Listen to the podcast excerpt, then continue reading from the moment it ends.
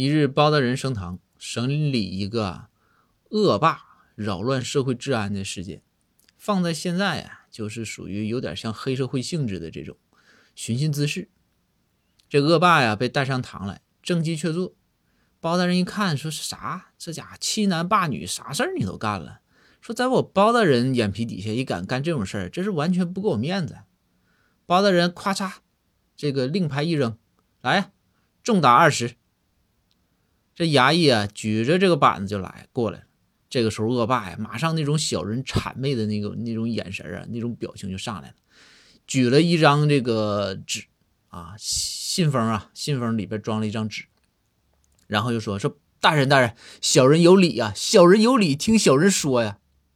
说到这儿，大家都应该知道，这礼那肯定就是送礼的礼，对不对？这公孙啊，就走下堂。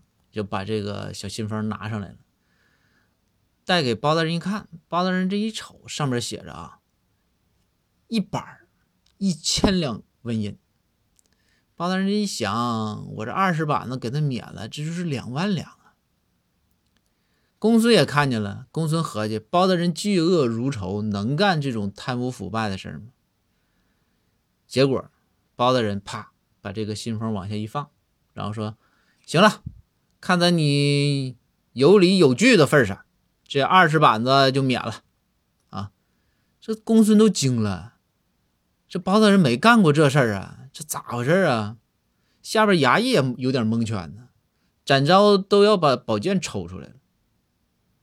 这个时候，紧接着包大人就说：“堂下犯人，我问你，你怎么不戴帽子呢？”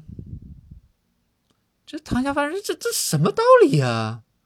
我这大人，我这被抓过来的时候帽子掉了。包大人说：“我不问你理由，你怎么不戴帽子呢？”当时啊，这恶霸就有点蒙圈了。这个时候，包大人说：“不戴帽子，重打二十。”